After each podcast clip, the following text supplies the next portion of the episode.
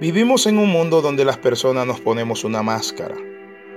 Hay tanta gente quebrándose la cabeza y viviendo una vida doble. Mire lo que dice la Biblia en el libro de jueces capítulo 17 versículo 6. Cada cual hacía lo que bien le parecía. Ese era en el día de los jueces. No había ni ley ni rey.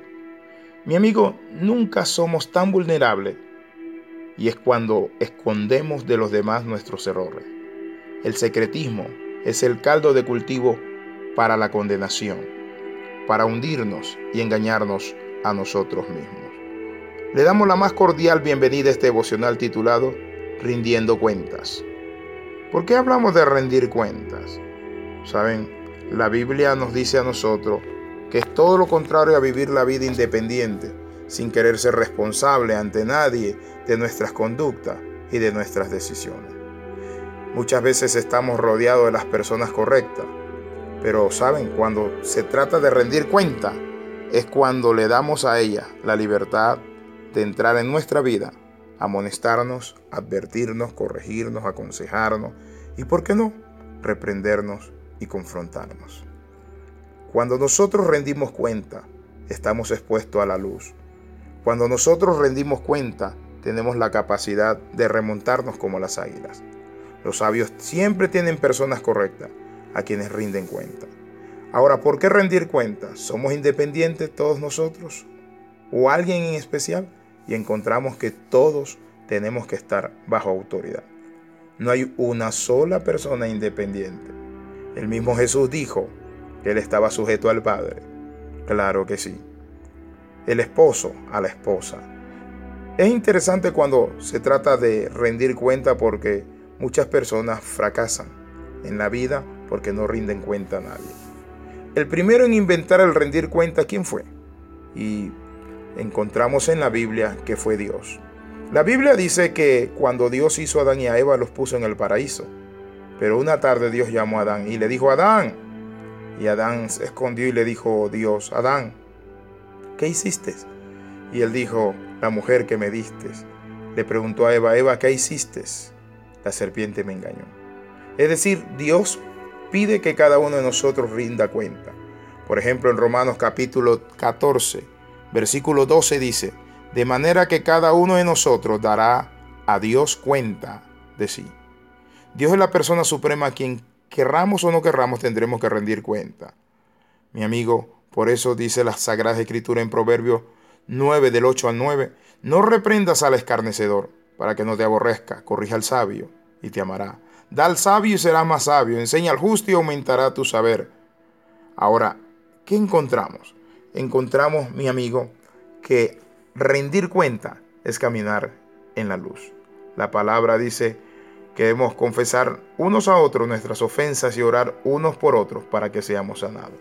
Dice la palabra que si alguno anda en luz como Él está en luz, dice que la sangre de Jesucristo nos limpie todo pecado. Ahora, ¿qué es andar en luz? Es rindiendo cuenta. Muchas veces nuestro deseo de ser aceptado nos hace ocultar las luchas por las que pasamos o los errores, pero la disposición a ser genuino nos hace libre para reconocer nuestras debilidades y superarlas. Las personas a quienes rindas cuenta tienen que ser maduras. Tampoco a cualquier persona uno debe rendirle cuenta. Tiene que ser una persona con mucha ética. Tiene que ser una persona que está dispuesta ¿Sabe qué? Sobre todas las cosas, a cumplir el propósito de Dios y ser el apoyo que tú necesitas. El filósofo griego Platón, en su obra llamada Apología de Sócrates, escribió lo siguiente. Una vida no examinada no es digna de ser vivida. Claro que sí.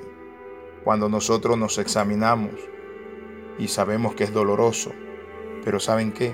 Cuando nosotros somos sinceros y en el lugar que nosotros estamos, abrimos el corazón y sacamos lo que hay en nuestra vida, entonces encontramos algo. Encontramos que rendimos cuentas claras. Ahora, rendir cuentas claras es vivir la vida, mi amigo, sin independencia, sin querer ser responsable ante nadie de nuestra conducta y decisiones. Rendir cuenta es vivir una vida sobre todas las cosas, sujeto a alguien que pueda ayudarnos o confrontarnos. El estar rodeado de las personas correctas y darle a esas personas la libertad de entrar en nuestra vida y amonestarnos y advertirnos, mi amigo, nos ayuda a ser cada día mejores. Ahora le hago una pregunta. ¿Es bíblico rendir cuenta? El primero en inventar el rendir cuenta fue Dios. Dios es la persona suprema quien querramos nosotros no.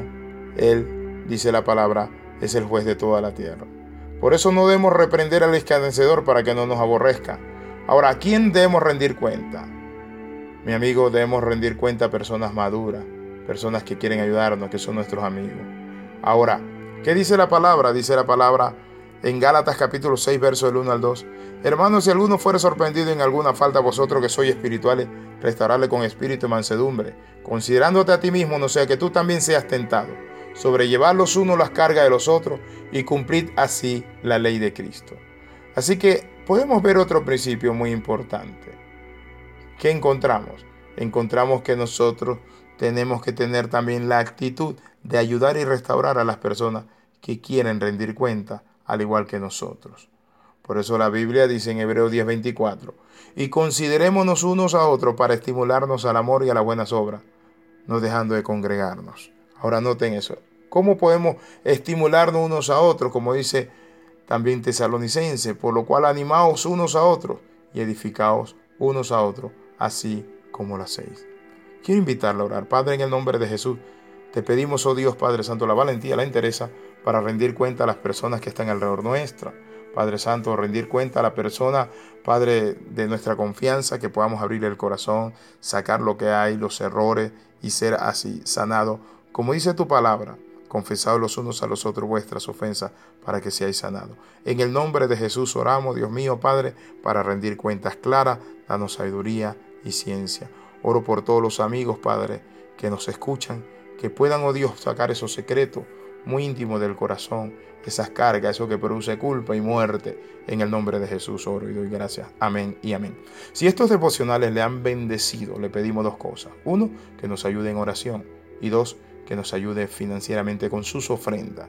Escriba alexiramospyahoo.com y queremos decirle que están en muchas redes y estamos en este momento trabajando en muchas otras áreas y en la traducción de estos devocionales. Bendiciones.